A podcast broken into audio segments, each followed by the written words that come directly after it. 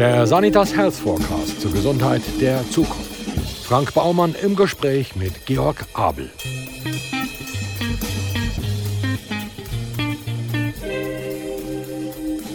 Dr. Georg Abel studierte Ökotrophologie.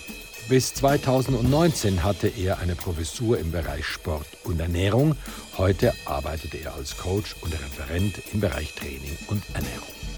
Er ist Fachautor und TV-Experte für den SWR, den Südwestdeutschen Rundfunk und das ZDF und verwirklichte 2017 seinen Traum vom Start und Finish beim Ironman Triathlon auf Hawaii. Georg Abel, was ist denn eigentlich Ökotrophologie?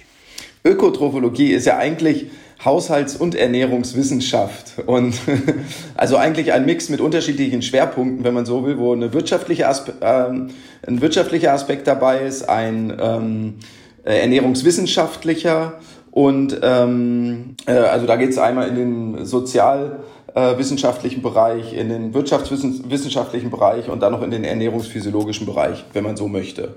Und ähm, als ich angefangen hatte zu studieren, war das auch ähm, noch neu. Da war das der Bachelor Ökotrophologie.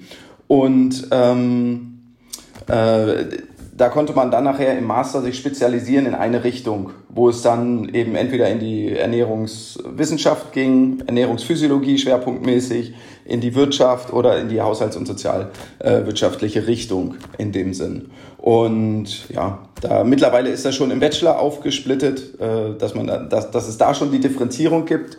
Und ich fand eigentlich die Ernährungswissenschaft immer am interessantesten. Also die Physiologie des Menschen dazu, die ernährungsmedizinischen Aspekte, ähm, und äh, ja, in dem Zusammenhang ja irgendwo auch dann äh, Verbindung jetzt äh, mit, mit, mit der Bewegung letztendlich. Aber warum haben Sie denn nicht zum Beispiel Sport studiert? Sie sind ja ein bekennender Sportmaniac. Ja, äh, gute Frage. Also das Witzige ist eigentlich, ähm, durch den Sport, weil ich den in der, in der ähm, letzten Schulklassen angefangen habe, ähm, kam irgendwie das Interesse an sich, Bewegung, Freude an der Bewegung und damit auch die Auseinandersetzung erst mit der Ernährung.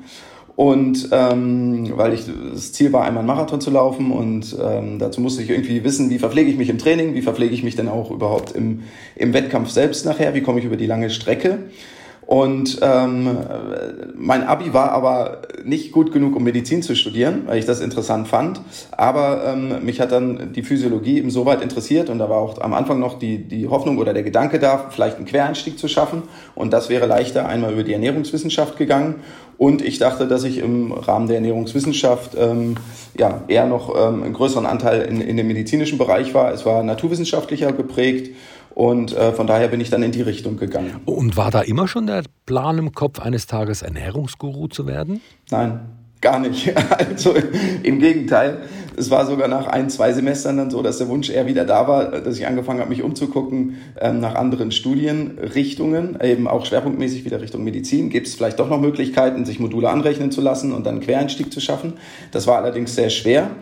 Ähm, und so ist dann erste, zweite, dritte Semester dann ähm, rumgegangen und man konnte sich aber äh, immer weitergehend irgendwo so ein bisschen Profil bilden, was so die Module angeht. Also zum einen, ähm, also welche Schwerpunkte legt man letztendlich im Studium? Und ähm, dazu kam dann, dass ich auch da ausreichend Zeit hatte, dann auch mit dem Sport anzufangen. Ähm, bin dann da in eine Triathlon-Gemeinschaft, Gruppe gekommen und ähm, hatte dann vom Kopf her gedanklich einen großen Schwerpunkt in die Richtung Sport gelegt ähm, und mich damit in der Freizeit eben viel beschäftigt. Und das Studium lief weiter parallel dazu, hat sich auch äh, ganz, ganz sinnvoll ergänzt. Aber ähm, vor allen Dingen hatte ich immer die freie Möglichkeit, ähm, irgendwo noch, noch den Sport da, da unterzubringen oder auch intensiv, exzessiv zu, zu betreiben, war da in eine nette Gemeinschaft, bin in eine nette Gemeinschaft gekommen, in einen Verein und ähm, so habe ich dann festgestellt, das nimmt auch relativ viel Zeit in Anspruch, macht aber auch Spaß, aber man verbessert sich dann eben auch oder sieht Fortschritte bis zum gewissen Grad. Und dann ähm, war das für mich der richtige Weg. Dann war irgendwann der Bachelor, der, der abgeschlossen war. Und da war für mich klar eigentlich, okay, jetzt kommt, kommt der Master auch noch dran. Und da mit dem Schwerpunkt in Physiologie. Und da gab es dann eben die Möglichkeit, unter anderem eben auch ähm, im ähm, Fachbereich der Sportwissenschaft ähm, Bewegungsmodule oder sportwissenschaftliche Module mit, mit unterzubringen. Ja. Sie sind Ernährungswissenschaftler und Coach. Wie macht man denn nun aus einem Bürogummi einen Modellathleten? Also es ist ja, es muss ja irgendwie, irgendwie eine Motivation, äh, Motivation da sein oder ein, ein Wunsch da sein, sich zu bewegen und irgendwie Freude oder Spaß an der Bewegung zu haben. Welcher Sport das jetzt natürlich erstmal ist, wenn man einsteigen möchte, ähm, würde ich erstmal aus gesundheitlicher Sicht erstmal sehen, Hauptsache, man fängt an, sich zu bewegen, fängt an, was zu machen und hat Freude daran. Und dann kommt ja schon mal, äh, die erste Hürde ist damit ja schon mal genommen. Und dann entsteht irgendwann ähm, sowas wie Kontinuität. Also man macht das vermutlich dann regelmäßig über eine ähm, äh, über einen gewissen Zeitraum. Ob das dann ist, dass man sich regelmäßig trifft, ähm, ob man in einen Verein geht, ähm, also dass man zumindest zwei, drei, vielleicht nachher vier, fünf, sechs Mal oder häufiger, je nachdem, um was für eine Sportart es ähm, eben geht, sich äh, unter der Woche bewegt. Und vielleicht stellt man auch gleichermaßen dabei fest, also das war, war bei mir ähm, nachher auch so ein Punkt, ähm, was tut mir denn eigentlich gut, wenn ich vorher eine Tafel Schokolade esse, tut mir das vielleicht nicht so gut, fühlt, fühlt sich vielleicht bei der Bewegung beim Sport auch nicht so gut an.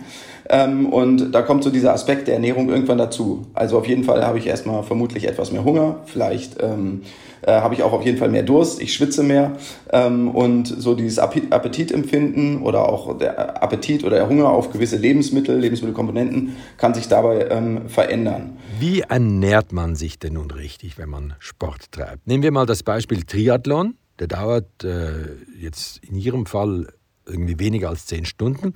Wie ernährt man sich denn vor, während und nach der sportlichen Leistung? Können Sie das irgendwie runterbrechen auf normal sporttreibende Menschen? Ja, äh, ich, ich kann es versuchen. Das ist natürlich insgesamt sehr komplex. Also zum einen, was, was, was ist richtig, was nicht richtig und wie, ähm, äh, also das, das jetzt so pauschal zu beantworten, ist an sich erstmal eine gro große Herausforderung und ähm, schwierig runterzubrechen. Das erste ist natürlich, isst man erstmal mehr und damit auch primär, die primäre Energiequelle sind Kohlenhydrate, die wir brauchen. Das heißt also, äh, im Prinzip sollte die Ernährung Kohlenhydrat betont sein, zumindest wenn man wirklich viel und intensiv ähm, trainiert oder viel Ausdauersport macht. Zweite Komponente ähm, stellen die Proteine äh, natürlich dar zur Muskelregeneration, zum Erhalt des Immunsystems ähm, und nicht äh, oder eine eine mit aus eine der wichtigsten ähm, Komponenten stellen natürlich auch noch die ähm, die äh, Vitamine, Mineralstoffe dar, äh, sekundäre Pflanzeninhaltsstoffe, Ballaststoffe, also alles das, was wir jetzt ähm, in, in frischem Gemüse und Obst ähm, finden. Und ähm, so als Ansatzpunkt in der Basisernährung ist so ein Tellermodell eigentlich immer recht einfach äh, und anschaulich, meiner Meinung nach. Und wenn man erstmal davon ausgeht, an einem ruhigen Tag, Hälfte des Tellers ist irgendwo immer was Frisches, regionales, äh, frisches Gemüse ähm, oder Obst, also möglichst bunt, farbenfroh. Ähm, dann ein, ein Viertel des Tellers ist eine Proteinquelle. Das kann Fleisch, Fisch, kann auch eine pflanzliche Alternative, Tofu oder ähm, auch Hülsenfrüchte sein. Und dann in Abhängigkeit davon, wie viel bewege ich mich jetzt, ähm, führe ich dann eben noch die Kohlenhydrate dazu. Wenn ich jetzt jemanden habe, der den ganzen Tag nur sitzt, ähm, kann die Portion der Kohlenhydrate geringer sein. Wenn ich aber dann zwei, drei, vier Stunden Sport am Tag mache, kann natürlich anteilig der äh, Rest des Tellers mit Kohlenhydraten oder mit mehreren Portionen Kohlenhydraten aufgefüllt werden. Das wäre jetzt so die Basis im Training. Und jetzt vor diesen zehn Stunden, jetzt kommt es darauf an, welchen Zeitraum wir dann betrachten. Wenn wir jetzt sagen, so in den letzten zwei bis drei Tagen vorher fängt man an, irgendwo bewusst die Kohlenhydratspeicher zu, ähm, äh, zu laden, aufzufüllen. Also dass wir möglichst eben viel Energie in Kohlenhydraten zur Verfügung haben während des Wettkampfs. Und ähm, dazu wollen wir den Magen-Darm, das Magen-Darm-System nicht zu stark belasten, soll nicht gefordert werden. Das Essen soll ja nicht schwer im Magen liegen.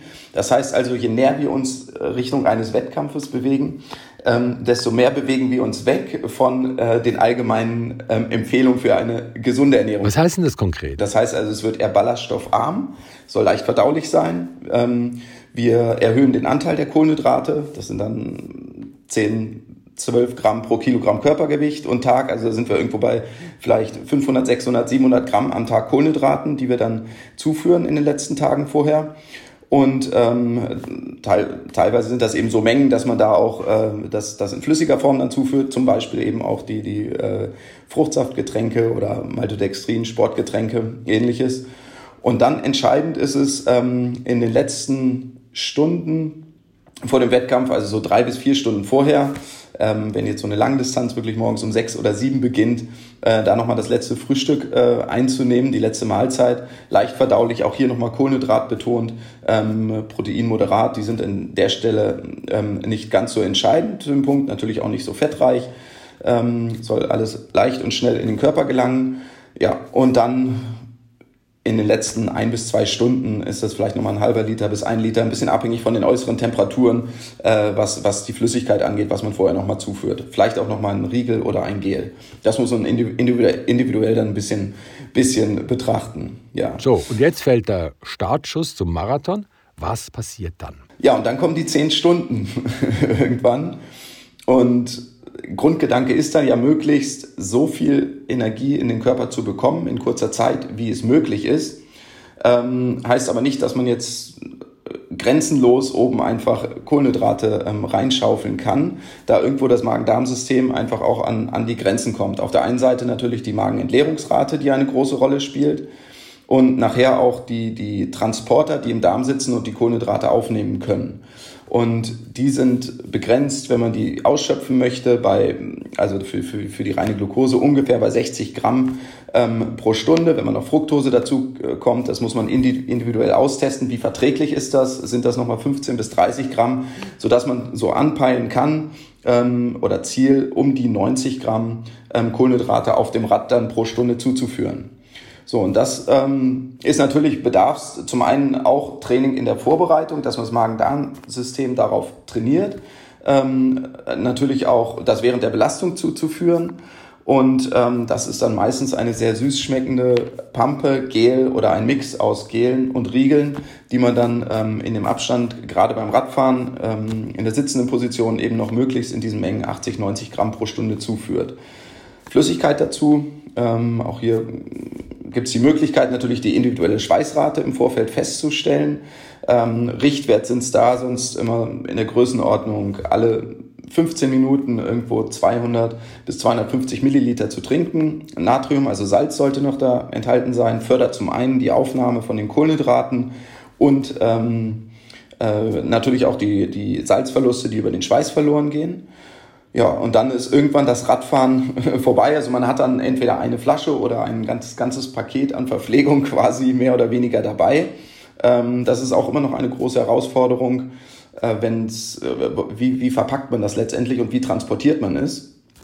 Und ähm, beim, beim Laufen dann, der anschließende Marathon, ähm, da durch die Erschütterungen, die beim Laufen auftreten, senkt man im besten Fall so ein bisschen die, die Kohlenhydrataufnahme für die Verträglichkeit. Es ist auch schwieriger, ähm, feste Nahrung aufzunehmen. Auch das Trinken beim Laufen kann, kann schwer fallen und geht dann eher so eine Größenordnung von, von 60 Gramm pro Stunde. Ja, und so ähm, äh, kommt man dann hoffentlich, also alles gut vorher Proben üben im Training natürlich, was Verträglichkeit angeht, was die Menge angeht, ähm, so dass man zumindest energetisch so dann gut über diese, diese ganze Distanz kommt. Aber das bedarf natürlich neben dem reinen Training für die, für die Form äh, eben auch wirklich Training des, also Training the Gut ist immer auch so, so, so ein Stichwort, dass man wirklich sagt, man muss das Magen-Darm-System eben auch dahingehend trainieren, um ähm, diese äh, Kohlenhydratmengen, nachher Energiemengen auch auf, aufnehmen zu können unter, unter der Belastung. Wir hatten es ja vom Denken. Ja. Was denkt denn eigentlich ein Triathlet? Denn mhm. Zeit hätte er ja genügend, jetzt endlich mal irgendetwas zu Ende zu denken. Ähm, es, es ist witzig. Ähm, teilweise ja, teilweise nein. Es kommt natürlich wirklich da, darauf an, auch in welcher mentalen Verfassung ist man dann und in welcher, ähm, zu, in welch, zu welchem Zeitpunkt befindet man sich gerade in so einem Rennen, gerade jetzt, wenn es so ein Langdistanzrennen ist. Wenn man jetzt, äh, Triathlon ist ja auch nicht nur Langdistanz, es gibt ja auch die Sprintdistanzen oder die sehr, die Bundesliga-Rennen, die innerhalb von einer Stunde oder jetzt äh, teilweise ja sogar darunter dann auch ähm, schon, schon vorbei sind. Ähm, da ist man natürlich von vorn bis hinten komplett unter Adrenalin und unter Anspannung und äh, sehr taktisch auch konzentriert. Ähm, also von daher, da, da ist so ähm, die Gedanken schweifen lassen, vermutlich eher geringer, der Anteil. Aber bei den langen Distanzen, ähm, ja, in jedem Fall. Also auf der einen Seite, ähm, zumindest kann ich das jetzt aus, aus meiner Perspektive so, so, so ähm, sagen, versuche ich sehr genau in meinen Körper reinzuhören. Also wie fühlt es sich auch gerade an? Die, und man hat natürlich so seine Vorstellung, welchem Leistungs Bereich, welche äh, Wattwerte, welches Tempo kann ich irgendwo angehen, wo bewege ich mich gerade. Ähm, das heißt, das ist auch so ein gewisses Grad ähm, Feedback, was, was passiert gerade im Körper, wie fühlt sich das an, kann ich das fahren und dann muss man irgendwo so auch so das Renngeschehen, was passiert um einen drumherum, äh, ein bisschen verfolgen. Also Windschattenregel, man darf nicht Windschatten fahren, ähm, kennt man vielleicht den einen oder anderen, der sich um einen rum bewegt. Ähm, man muss irgendwo auf die Verpflegung achten.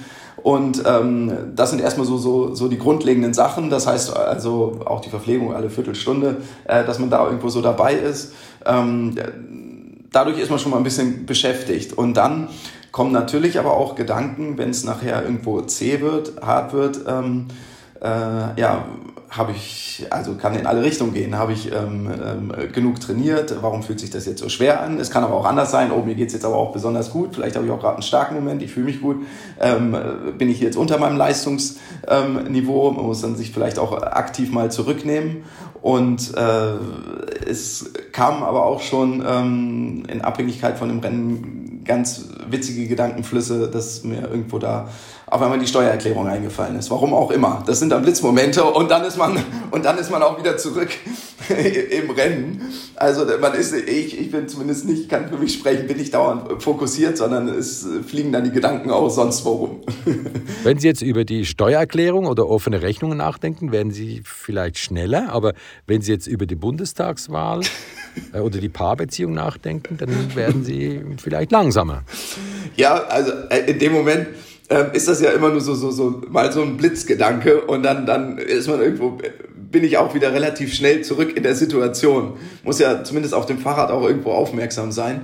Ähm, und äh, da, da würde ich jetzt nicht mal einen Einfluss, oder konnte ich bisher selbst noch nicht einen Einfluss auf die Leistung feststellen. Ähm, was ich nur merke, ist, wenn ähm, negative Gedanken aufkommen, negative Gedankenspiralen entstehen, das ist nie zuträglich dem Rennen, egal äh, in welcher Form. Denn auf einmal äh, sind die Beine schwerer, als sie eigentlich sind, auf einmal schmeckt das Essen auch schlechter, als es ist. Und ähm, von daher, was, was ähm, dann irgendwie immer hilft oder was ich gerade jetzt auf, auf ähm, Hawaii einmal mit, äh, miterleben durfte, äh, war dann eigentlich die Situation in dem Moment einfach so wahrnehmen, wie er gerade ist. Und das, das hat mir dann in dem Moment irgendwo auch äh, Freude äh, gebracht. Also ich habe dann weder nach vorn noch zurück gedacht, sondern war dann irgendwo da, ja, jetzt sitzt du hier auf dem Fahrrad in dem Glutofen, du bist hier, weil du hier hin wolltest, also bist freiwillig hier. Und ähm, ja, jetzt freust du dich auf die nächste Verpflegung, da gibt's äh, vielleicht wieder kühles Wasser. Und ähm, dann wieder den nächsten Schluck von der, von der, von der Zuckerpampe. Aber ähm, äh, das, das ähm, variiert natürlich immer so ein bisschen von, von, von Rennen zu Rennen. Also, ja. Haben Sie jemals einen fröhlichen Jogger oder Triathleten gesehen? Ich meine, Sie sind jetzt ein munterer Zeitgenosse, aber ich kann mir beim besten Willen nicht vorstellen, dass sie originell laufen, also mit Tanzschritten und so. also. Dass sie sich kugeln vor Lachen, wenn ich, sie auf dem Rad sitzen. Nee, nee ich, kugel, ich kugel mich nicht vor Lachen. Aber, also, das ist, es ist immer davon abhängig, glaube ich, auch, wie die Form ist und wie viel Freude macht gerade diese Einheit.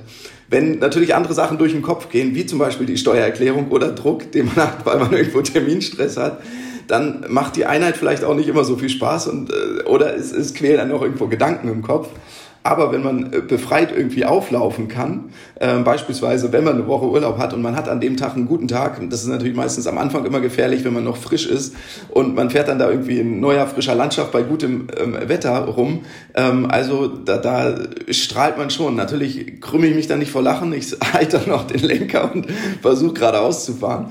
Aber ähm, die, die Freude an sich ist schon gut. Aber wenn es dann einen in der Gruppe gibt, der vielleicht nicht so einen guten Tag hat an dem Tag, dann lernt man eben auch beide Facetten von dem Sport kennen. Der eine, dem es gut geht, der, äh, ähm, dem geht's auch immer noch besser, wenn er sich äh, dann vielleicht noch merkt, die Leistung stimmt heute auch. Und der andere, dem es vielleicht nicht gut geht, der einen schlechten Tag hat, dem geht's äh, dann auch, auch zunehmend schlechter und der kriegt das dann natürlich noch äh, doppelt wiedergespiegelt. Und das, da, da, da treffen natürlich Emotionen dann komplett aufeinander. Das ist, das ist wahr. Aber irgendwo ähm, sehe ich auch hier und da mal äh, äh, freudige oder zumindest neutral blickende Triathleten auf Rädern und beim Laufen. Warum haben Sie sich eigentlich nie für Ballsport interessiert? Ähm, weil ich einfach komplett talentfrei bin, was alles mit Bällen angeht und technischen koordinativen Aspekten.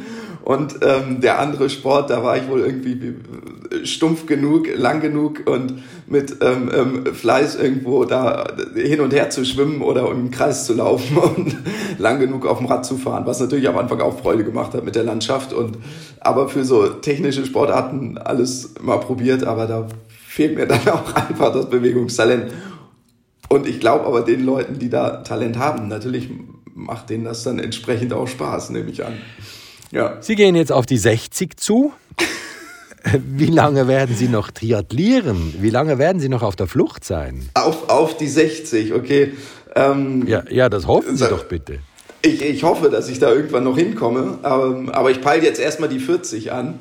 Und ähm, hoffe aber auch, dass ich ähm, mit äh, 55, 60 auch dann noch in der Lage bin, zumindest Rad zu fahren und irgendwo dann das natürlich mit anderen Ambitionen zu betreiben, aber äh, noch die Freude an der Bewegung an sich zu haben. Und das habe ich jetzt auch gerade in der Zeit, ähm, also gerade jetzt in den letzten anderthalb Jahren gemerkt, ähm, da, da waren einfach keine Wettkämpfe irgendwo und der Schwimmbad war auch teilweise zu, aber ich habe trotzdem gemerkt, ich habe mich gar nicht so viel weniger bewegt, vielleicht mit weniger Struktur, aber ähm, die, die Freude an der Bewegung und auch das Gefühl, was es dann hinterher gibt und auch da irgendwo die, die Gegenden, die man dann sehen kann, man kann ja trotzdem irgendwie entweder neue äh, Herausforderungen suchen oder aber auch ähm, einfach neue Strecke, Strecken fahren auf ganz ohne, ohne Druck nach ganz streng nach Trainingsplan und da habe ich gemerkt, die Freude an der Bewegung ist immer noch da oder an dem Sport und von daher hoffe ich, das auch so lange wie es geht in irgendeiner Form machen zu können. Wie der Umfang ist und mit welcher Disziplin und mit welchen Ansprüchen,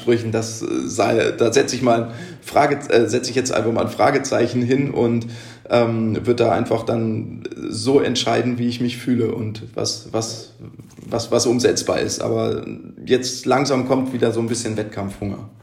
Sagen Sie, ist denn die Sporternährung nun eigentlich erforscht? Also wissen wir jetzt, was wir essen sollen oder wird es da noch große Neuerungen geben? Ja, also es gibt immer wieder ähm, ähm, natürlich neue, neuere ähm, Möglichkeiten oder Anpassungen, präzisere Angaben, äh, was, wie viel ähm, äh, oder in welcher Form man es eben auch zuführen kann. Und ähm, gerade jetzt, was sich ja wirklich ähm, viel ähm, entwickelt hat, ist jetzt sind jetzt auch schon einige einige Jahre war die Aufnahme der Kohlenhydrate in welchen Mengen, ähm, in welchem Verhältnis zueinander und ähm, aber gerade so dieser Aspekt Training the Gut, also Magen-Darm-System auch bewusst zu trainieren, ähm, da da ähm, das ist natürlich jetzt ein Aspekt, der irgendwo wo irgendwo Einklang findet. Ich spreche jetzt natürlich hauptsächlich gerade auch von von dem Ausdauersportbereich, weil weil das natürlich jetzt irgendwo äh, naheliegend ist.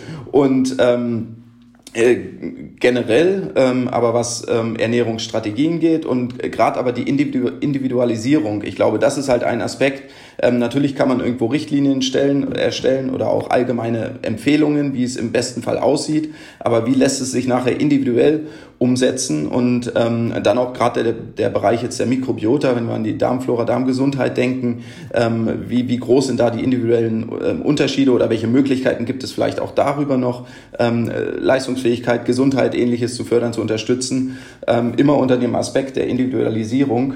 In die Richtung, ähm, denke ich, wird das da am, am ehesten gehen. Wie kann man denn den Darm trainieren? Also die, damit meinte ich jetzt gerade so die Aufnahme der Kohlenhydrate unter der Belastung und die Menge der Kohlenhydrate. Wenn ich eine, äh, wenn ich jetzt eine ketogene Ernährung mache, ähm, keine äh, komplett auf Kohlenhydrate verzichte und dann sage ich meinem Körper auf einmal jetzt im Wettkampf sollst du aber irgendwie 90 Gramm pro Stunde aufnehmen, das funktioniert nicht und ähm, deshalb äh, dieses Magen-Darm-Training, gerade so auch, äh, ich bin, bin jetzt irgendwo im Triathlon oder Langstrecken-Ausdauerbereich, wo die Kohlenhydrate eben kontinuierlich zugeführt werden müssten, ähm, äh, dahingehend den das Magen-Darm-System, ob das die Magenentleerungsrate ist, die Aufnahme der Kohlenhydrate im Darm, also auch die Transporter selbst, in der Geschwindigkeit, in der Aufnahmemenge, ähm, die Form der Kohlenhydrate zuzuführen. Äh, das meinte ich jetzt mit dem, mit dem Magen-Darm-Training. Werden wir es uns in Zukunft noch leisten können, Fleisch und Fisch zu essen?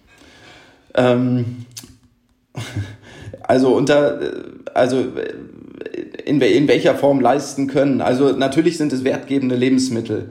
Ähm, man muss es ja irgendwie meiner Meinung nach immer aus verschiedenen Aspekten sehen. Also Fleisch, Proteine, wertvolle Lieferanten für Proteine, für, äh, für gute, gute Fette, äh, wenn wir von den Omega-3-Fettsäuren sprechen. Ähm, aber natürlich irgendwo unter dem Aspekt der Nachhaltigkeit äh, auch irgendwo immer wieder kritisch zu sehen oder soll zumindest die, der, die, die Zufuhr irgendwo eingeschränkt werden, damit wir irgendwo da, da, da ressourcenschonend handeln. Von daher so eine pflanzenbetonte Ernährung, aber mit dem Bewusstsein ähm, auf die, die Fleischqualität, Fischqualität, auf die Qualität der Lebensmittel und auch auf die Bedingungen, unter denen sie hergestellt werden, zu achten. Ähm, aber ganz klar sollte irgendwo die, die, die, die Zufuhr möglichst in Anführungszeichen gering gehalten werden oder sich in dem Rahmen bewegen.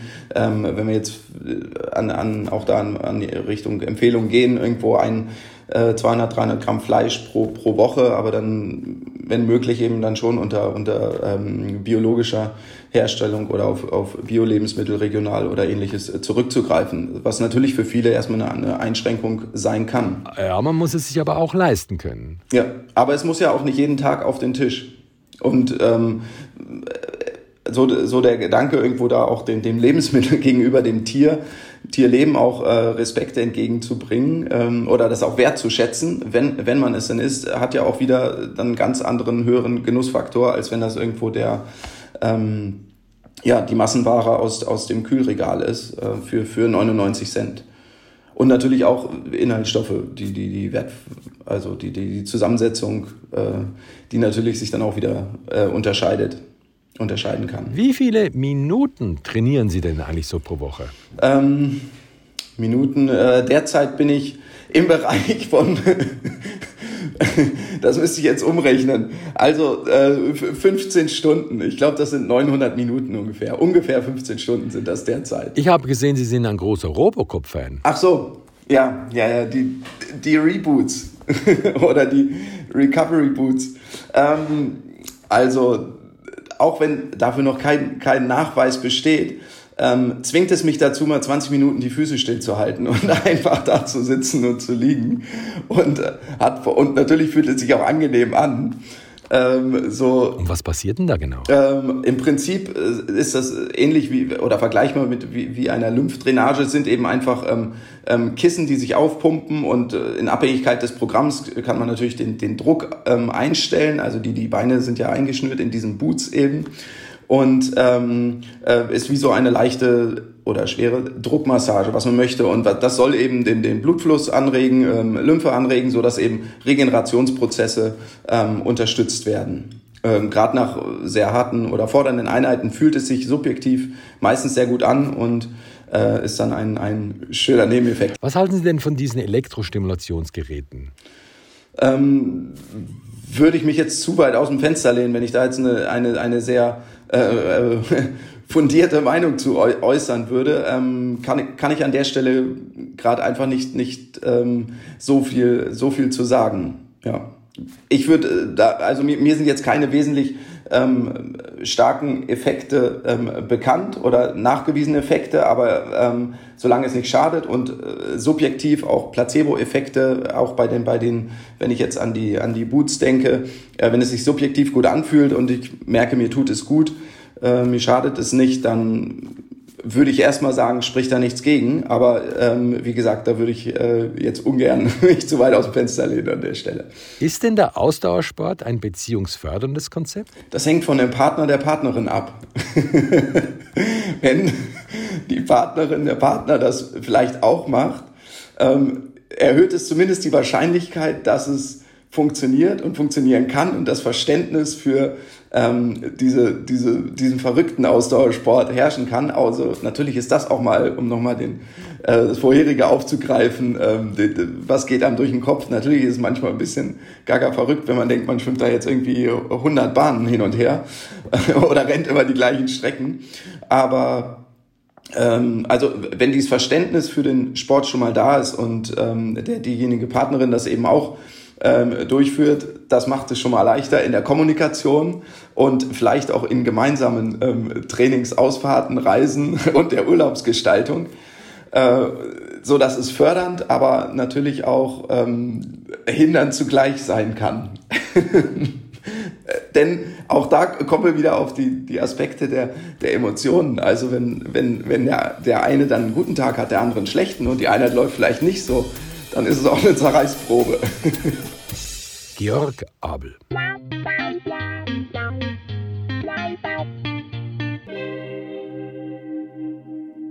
Wenn Sie mögen, was Sie hörten, abonnieren Sie uns und bewerten Sie uns zum Beispiel auf Apple Podcast. Das hilft auch anderen Gesundheitsinteressierten, uns zu finden. Und neu sind wir auch auf Instagram und YouTube, wo wir noch mehr Infos zum Thema teilen. Ja, und den Bestseller Sanitas Health Forecast, den gibt's überall dort, wo es gute Bücher gibt.